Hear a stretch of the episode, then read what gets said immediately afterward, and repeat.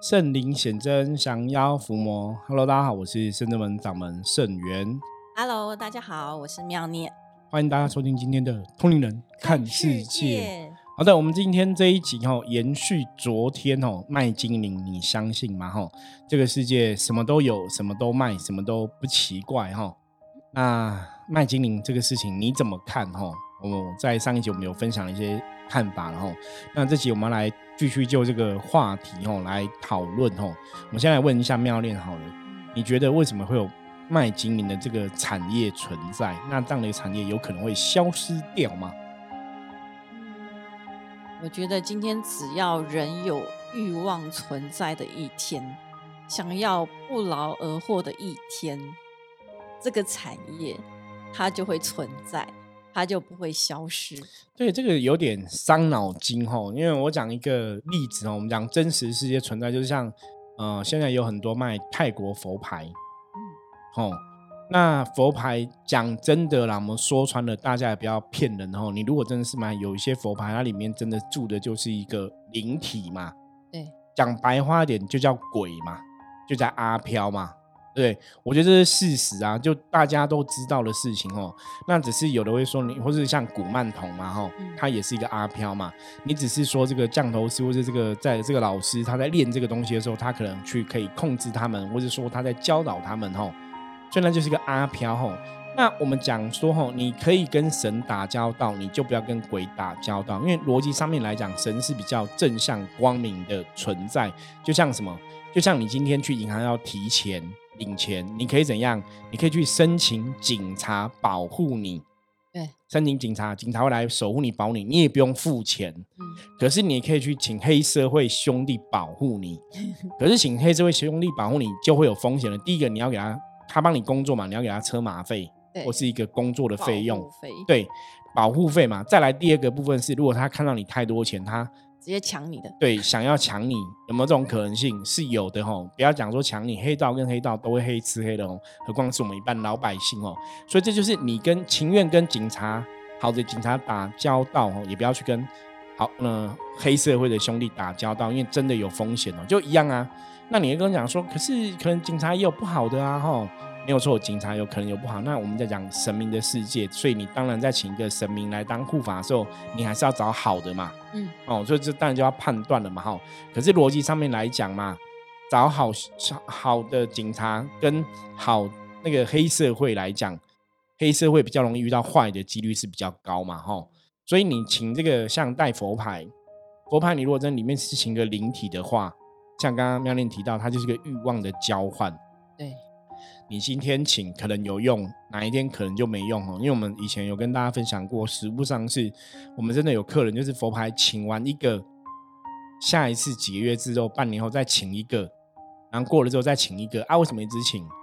因为效力变低了哦。因为能量的法则，能量的东西如果没有一直在运转，那个能量会消退，这是宇宙的真理哦。所以在请佛牌，那是跟鬼打交道，有它的风险哦。所以大家还是要去判断哦。那我们我们的信仰、我们的信仰、我们的认知，我们还是觉得人最好是跟比较好的神明来学习哦。因为神也有分很多等级哦，你也不要去跟不入流的神学哦。我觉得这会比较好。师傅，可是所谓不入流，其实它就不是神啊。对啊，有的还是会尊称嘛。当然，我们的看法里面，我觉得你要配得上神的这个名字。才能叫做神，你如果配不上，你就是妖魔鬼怪哦，这是我们的认为嘛。那可是别人的认知可能不一样嘛。我觉得当然就要就要去细看。那像刚刚妙念一开始我们提到说，哎，这个今年的产业为什么会存在？我觉得对，的确是因为大家有欲望，我想要求财，我想要求感情，我希望请一个精灵来帮我。可是你看，你就算是买这个精灵的朋友，它上面也写到。你还是要为你的财运、为你的感情、为你的东西，你还是要努力哦。他说：“如果你不努力，你只是买这个东西没有效。”他就是免责嘛。啊，对啊对啊，所以一样啊。所以你你以为你请了精灵，你就会好吗？不好意思哦，你还是要努力。所以你你可以不要请啊，你就继续努力就好了。然后拜拜，简单请神明保佑啊，你也不用花那么多钱嘛。就我来看，我觉得那个效果是一样的。呃，其实像像现在的社会，我觉得嗯。跟以前真的是差蛮多的，我我不太了解说，到底是教育还是什么样的环境能量影响到我们现在整个一个大部分人的价值观？那这个东西以前有一句话叫做那个“笑贫不笑娼”，我嗯不知道大家有没有听过这句话哦。就我举个例子来说，好像早期哦，看我们讲说啊，我这稍微扯到有点政治哈，不要我们不要讲政治好了。就是你知道，当一个人他如果小时候很苦，他长大后变很有钱之后，是他长大很努力变很有钱之后，通常会有两个状况。一个就是我小时候很苦，所以我长大有钱之后，我会去理解别人很苦，所以我会去做一些布施，因为我理解别人很苦的那个状况，因为我自己苦过来嘛。他可能变成一个大善人，会做很多布施。嗯那另外一种呢，会变成怎样？因为我小时候很苦，所以我就会很想要有钱。那我现在很有钱之后怎么样？开始乱花，没有，我就怕我会失去钱财，所以我就会更想要有钱，就是我的欲望被挑起了，嗯所以他就会为了赚更多钱，昧着良心做事，就可能会有这样的一个走向。所以这就是为什么，这就根于人类的自我潜在的那个欲望，因为曾经没有钱过，现在很渴望有钱嘛，所以当你有钱之后，你就想要更有钱吼。那你当然就会人就是这样子嘛吼。我如果很有比较简单的方法去得到我想要的，大家会想要找简单的方法，所以你就会去求一些奇奇怪怪的东西。像早期最有名的就是拜那个啊、大家乐六合彩啊，去拜阴庙嘛，去看那个什么拜拜那个香会不会有什么名牌出现嘛哈。就会有人想要走这些偏门嘛，哈，嗯或像国外也会有人这样去坟墓里面哦，求那些鬼帮忙啊。然后泰国之前也有一个，他也是请好兄弟兄弟帮忙，然后也是有中奖的新闻，然后就去请好兄弟吃饭嘛，哈。我觉得这个都是因为你你有这个欲望，你没有想要走正道，你开始在走一些歪脑筋的东西。那我们讲这个世界能量法则是，当你动歪脑筋的时候，你就会吸引来歪脑筋的东西。所以心术不正的人就会吸吸引心术不正的灵体或是能量靠近。我觉得这是要特别注意的啦。可是，嗯，那现在如果说假设啦，我们也许你周遭的朋友，他可能本身就是那种想要我们所谓说不劳而获的人。对，那像这样的人来讲的话，我们有没有什么方法可以帮助他？因为我们知道，像台湾现在诈骗集团也非常的狠心。对，可是无奈，你看我们都有什么防诈骗的专线了，可是呢，每年还是这么多人被欺骗，然后还而且这些诈骗集团不但没有销声匿迹，反而还越来越越猖狂。因为他们会猖狂，他们的逻辑就是，反正我是要赚钱嘛，我有钱最重要，骗到别人，他也觉得我骗别人这些钱，别人也不会死掉。我我不是杀人啊，所以没有那么严重嘛。那那个人只是没钱，可那没钱还是会活着啊，所以他们会自我安慰说，我犯的罪没有很严重。然后那个人被骗是那个人笨嘛，没有智慧，所以是你自己的问题啊。你如果聪明点，你就不会被骗嘛。所以他们会自我解读，你知道吗？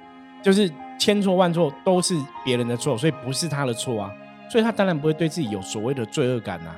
其实现在很多诈骗集团，他不是说年纪比较长的、欸，都很年年轻人呢、人呢、那、年轻人刚刚讲啊，笑贫不笑娼，反正我有钱，你看我可以开名车，我可以挥霍我的金钱，我可以炫富。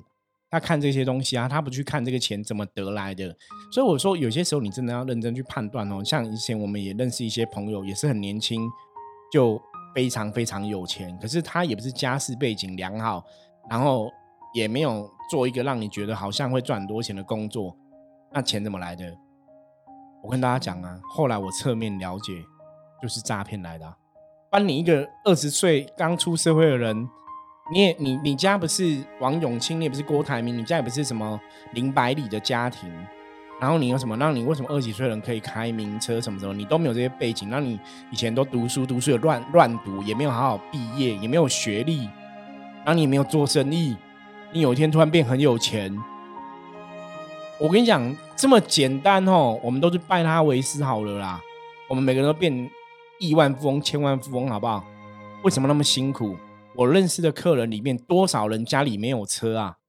人家随便就可以牵一台名贵跑车在开，钱从哪里来？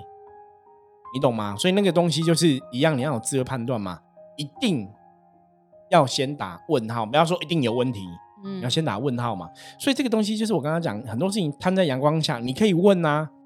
你如果靠自己的很努力赚钱的，你可以讲嘛。哈，我虽然学历不好，我十六岁出社会工作，然后我真的很努力、很认真，然后遇到一个公司好老板提拔我当主管，然后让我的工作可以分红，让我可以有呃鼓励的配息，所以我赚很多钱。你一定还是有来源嘛？帮你钱怎么来？就像我们甚至们，我常常跟客人讲，我们什么收入来源很简单，师傅帮客人卜卦嘛，我们帮客人做一些斩小人的一些仪式啊，什么什么的，然后都有定价嘛，这些网络上都有六百块、三百块都有定价嘛，然后这样子累积而来的啊，对你都可以知道嘛。可是不会有那种突然就是哎、什么都没有，然后就突然爬一笔钱。我想，我现在快五十岁，我就知道，对天下没有白吃的午餐。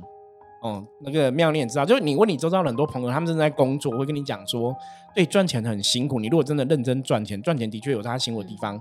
可是君子爱财，取之有道，他一定还是有来源嘛。我是工作，老板给我的薪水，我是什么什么的，他不会说不好意思跟你讲。你说，哎、为什么你二十岁可以开名贵跑车？钱怎么来？你问他，他们通常不敢跟你讲，因为很多都是做比较不好的事情嘛。那如果做好的事情，为什么不能跟你讲？怕你会赚到？没有啊，我有朋友是专门投资股票赚很多钱，他也敢跟你讲啊。我就是投资股票，我投资期货啊，我投资股票，我很懂啊。对，我是投资的，他也敢跟你讲。所以大部分人赚钱都敢跟你说，只有一种人不敢跟你说，叫诈骗集团。哦，所以这个大家要判断。那因为大家都想说，我就是想要钱而已嘛，我想要不劳而获，所以他们才会去做这些不好的事情，所以才会让这些我们刚讲卖精灵这种产业为什么会存在？因为就是人类有欲望嘛。嗯，但是师傅其实这些诈骗集团，他们只是一厢情愿的想法，说他们不是做什么坏事对，但实际上那个背后的后果，其实很可怕。因为你看，像他，他可能欺骗老人家的钱嘛，因为我觉得对比较常说有老人家，那你想到那个老人家可能他的所有的积蓄，对，棺材本，嗯，积蓄都骗走，他可能就是没有钱可以在这过他的下半生后后半辈子，他可能就是因为这样没有钱，然后就是很郁闷、很无助，甚至于生病，就是有可能对啊，所以我我觉得这是这个后果其实是很严重。对，而且我只是在想说，我们到底可以用怎样的方法来帮助让我们的社会扭转这样的一个风气啊？我们到底嗯可以用什么样的方式？我觉得一个比较重要的东西啦，当然是我觉得大家可以听我们 podcast 的，你要了解什么叫正确的价值观呐、嗯、哦，因为我们我们现在常常讲三观要正，三观要正嘛，吼。那我觉得我们不要讲那么复杂，你就把它说，你这个人活在这个世界上，你要有个正确的一个价值观。嗯什么正正确价值观？你君子爱财，取之有道。取之有道是，我今天想要赚钱，我出卖我的劳力，我去当一个水泥工，去搬水泥，或者我我去上班，我上个大夜班，然后或者我去工作，我的确透过我的工作去赚取我的财富，那这是你应得的嘛？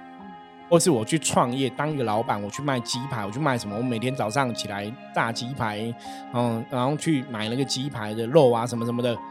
我付出我的时间，付出我的智慧，付出我的劳力，我去得到我应得的收入，我觉得这是合情合理的。可是今天你得到这个收入，它是怎样？刚刚那些都是正常的工作嘛？对对。可是我这个收入是我用骗人的方式来获取钱财，比方说我是诈骗集团，或是我去骗人家。我跟你讲，骗人家这件事情，跟你在商业上的一些商业的行为不太一样哦。你看商业行为，我们现在商业行为追求都是正确的资讯，比方说你这个东西，像以前洗头发里面有没有加什么啊？比方说你这个东西有没有加什么塑化剂？你要老实讲，嗯嗯嗯，对，你可以讲有或没有，那人家选择要不要买是别人的选择。或你买饮料里面加几趴的果汁，你看饮料都写啊，果汁几趴，你要老实写。嗯我这个饮料虽然叫苹果汁，可是我里面苹果只有一趴，你也可以写出来，这叫老实讲。所以人家消费者可以去看嘛，你这苹果汁可能高到成本才五块钱，我现在花三十块买，我自己可以决定我要不要买。对，对你公开想，我选择要买，然后你赚我六倍钱，我不觉得我被你骗，那是我的选择嘛。嗯可是你不能明里面苹果汁只有一趴，你写一百趴，那你就是故意骗人。对，你你懂吗？哈、嗯所以商业的行为是这样的，商业行为还是要正确的跟你讲，不不然我我常常讲，我有时候在思考这个东西。以前我都常讲说，商人跟一般人的差别在哪里？因为有有些会歪理哦，这叫歪理哦。歪理就说，哎，我当诈骗集团，我骗人家钱，你就说我这是犯法的，你要抓我。那为什么那种商人，他这个苹果汁明明才一块钱，卖你三十块，他诈骗你三十倍，你为什么不抓他？这叫歪理。你知道什么叫歪理吗？因为你去骗人家，你的动机是骗人。他那个东西是，他一块卖到你手上三十块，因为他中间有。中盘商、大盘商、运费、保存的人、仓库的钱，什么东西都要钱。商品开发也要钱。对，所以那个东西当然就会不一样嘛。了解吗？像我讲个最简单的，我们现在吃的药品，你现在吃药，一个一颗药丸，或我们讲那个像之前那个疫情期间嘛，我们打那个有没有疫苗？这大家都知道嘛。疫苗的成本没有那么高啊，可是你买可能都是百倍、十倍。为什么？因为第一个，妙玲讲研发要费用，他当然要收回来嘛。了解吗？这个东西都是有费用跟成本的考量，所以商业的行为是这样子。可是他还是要跟你讲，我这里没有什么成本，什么什么东西，他都还是要老实讲，他不能故意骗你。嗯，你懂吗？哈，所以这是我刚刚讲嘛，果汁里面如果里面没有果汁，我要跟你讲说，这是我用什么东西去调出来。你你看那个饮料的那个东西，你也看得出来，对，他不会骗你。那你可以选择你要不要买嘛？你要不要买一个？我觉得成本只有五块钱，然后他可能卖我五十块，你可以选择嘛。哦，这个大家都知道，所以那个是一个生活的一个必须，或是一个商业的行为。就像我们讲说，你今天去买鸡鸡排、鸡肉，你自己去买个鸡肉，自己回家炸，你可能才十几、二十几块就可以买到了。可是你可能去一个店卖自助餐的，或卖一个鸡排，可能要五十块、六十块、七十块才买到。为什么？因因为他有成本，对啊，因为他花他的时间，他花他的精力，他要花他的粉，他要加这些有没有的，人家做好给你，当然是都要加上这些成本嘛。那你不能讲说，哎，我我我我去买一个鸡排才二十块而已，为什么你卖我六十？你是土匪吗？没有，你卖二十块那个是你要自己去买面粉，自己炸，自己弄，自己弄油，自己弄弄弄，然后花一个小时的时间去弄那些东西，才会变成六十块的东西。可是人家帮你花那些时间的。就你等于是用这个钱去买那个时间哦，那个成本一定不一样哦。那为什么会讲这个例子？这是我以前最知道的。以前像我们都我们都会吃烤肉嘛，嗯，你去吃那种烤肉的东西，老板帮你烤好，你就一串烤肉可能就是三四十块，对。可是你自己去那个买肉片回家自己弄，超便宜的，超便宜的哦。以前以前你知道买那个最便宜什么？就是那个鱼下巴，嗯，烤鱼下巴，你叫人家烤好，然后一一两百块这样子。那你去外面大卖场九十块，我记得那时候九十块可以买好几片鱼下巴，可是你回去你还要腌，你还要弄弄弄弄，你懂吗？那个成本是不一样哈，所以这是商业的一个行为哈，跟这种诈骗的它真的不一样。所以，我我说这就是一个观念要正确啦。你如果不正确，说哦，人家商人也是这样子骗你很多钱呐，那我觉得这叫歪理，就是观念不正确哦。所以大家要去判断。其实我觉得。就是要怎么样去判断说今天你要买的物品，它到底是真的还是假的，会不会是诈骗？我觉得一个最简单的基本原则就是说，天下没有白吃的午餐。今天假如你买的这个商品，它跟你宣称说它的疗效是非常好的、非常完美的，我觉得你真的要去思考，因为其实就保健食品现在。市面上各式各样，琳琅满目。对，那像最近就是也是有那种越南进口的保健食品，嗯，看起来也是很高档，对，然后也是宣称效果什么很很有效，很有效，但其实它这个保健食品里面是有毒品的。那你你本来是你买的这个保健食品，本来是希望说吃的是帮助自己身体代谢好，然后可以有效的控制体重。对，但是没想到它里面还有毒品的成分，你买到的不是对自己身体有帮助的，反而是对身体有害的东西。而且因为它是毒品，所以你就会有一点就是依赖。对，所以我我觉得就是大家就是要用智慧去判断，说当一个东西它宣称它非常有疗效的时候，你可能是要打一个问号。为什么？因为如果今天这个保健食品真的那么有效的话，请问我们的健保，我们的医生。难道不会用这个来帮助我们的病人治疗我们的病人？我觉得这是最基本的啦，就是大家不要被那些宣称的疗效蒙蔽。我觉得这这就是一个诈骗的手法。现在诈骗手法真的是出奇无奇不有。对，我觉得这个时代大家真的要学习了解更多事情，要有聪明智慧去判断。然后，那我最后跟大家分享一个东西哦，世界运转的法则，或是什么叫善，什么叫恶？哈。通常来讲跟人类世界法律多少有点关系在哦。就说如果做了这个事情，它是非法的，它就叫做恶；如果这个事情在这个国家并没有被。看成非法的行为，它未必就是不好的。我举例来讲，比方说台湾不能抽大麻，美国所以对，所以你大麻在台湾，它的确就是一个非法的行为。嗯，可是你说我今天在美国抽大麻，OK 吗？哎，你在美国抽 OK 啊，因为这个社会是接受的嘛，这个国家的法律是可以的话，那就不是一个非法的行为，懂吗？大家可以这样去判断哈，这是一个基本的判断法则。那当然，你还是要用更深的东西去看，比方说诈骗诈骗行为，我相信全世界。没有一个国家跟你讲说诈骗是好的，大家会都跟你讲这是不好的嘛？那你说商人他卖这个东西，如果他是诈骗的，商人卖这个东西是标示不符合的，他是骗人的。我说我这个明明是是那种随机的那种什么，他不是猪肉，他跟你说他是猪肉，不是羊肉，跟你说羊肉，不是牛肉，跟你说牛肉合成的那个也是诈骗，也是骗你的，也会被抓嘛？哦，那个也被政府处罚，法律上站不住脚嘛？所以。临界哈，我们现在讲能量世界，或是临界，或是社会上的法则，基本上叫动机论。你做这个事情的动机，我今天卖这个东西卖贵，我是一个商业的行为哈，我要去赚我应得的利润，因为我觉得我的时间值这个价钱啊，我觉得我的东西值价钱，那那是合情合理。我讲个最简单的啦，你看那些好莱坞的大明星，他们可能拍一天的片，一天的时间，搞不好是一百万美金。你可以不要哇哇？为什么你可以一天一百万？那好，我肾源，我可以这样子啊，我录 p o d c 录三十分钟，我可不可以跟大家要求，我要大家要付我五万美金。大家说你喊名哦，我说哎，我的时间也很宝贵嘛。为什么他们可以一百万？因为这些大明星、这些艺人，或者像以前台湾第一名模林志玲，有没有？我印象最深刻，他那时候拍三天广告吧，好像就是五百万台币还是几百万台币？我觉得哇，钱这么好赚。就是才拍几天广告就可以赚好几百万甚至上千万，现在应该上千万了。然后周边的商品很多，没有，因为他的努力、他的名气、他的名声值得这个价钱。比方说他去接个广告代言，可能拿三千万台币好了，可是他厂商卖搞不好卖不到三千万啊。可是厂商也不会说，哎，你骗我，因为那就一个商业的行为嘛。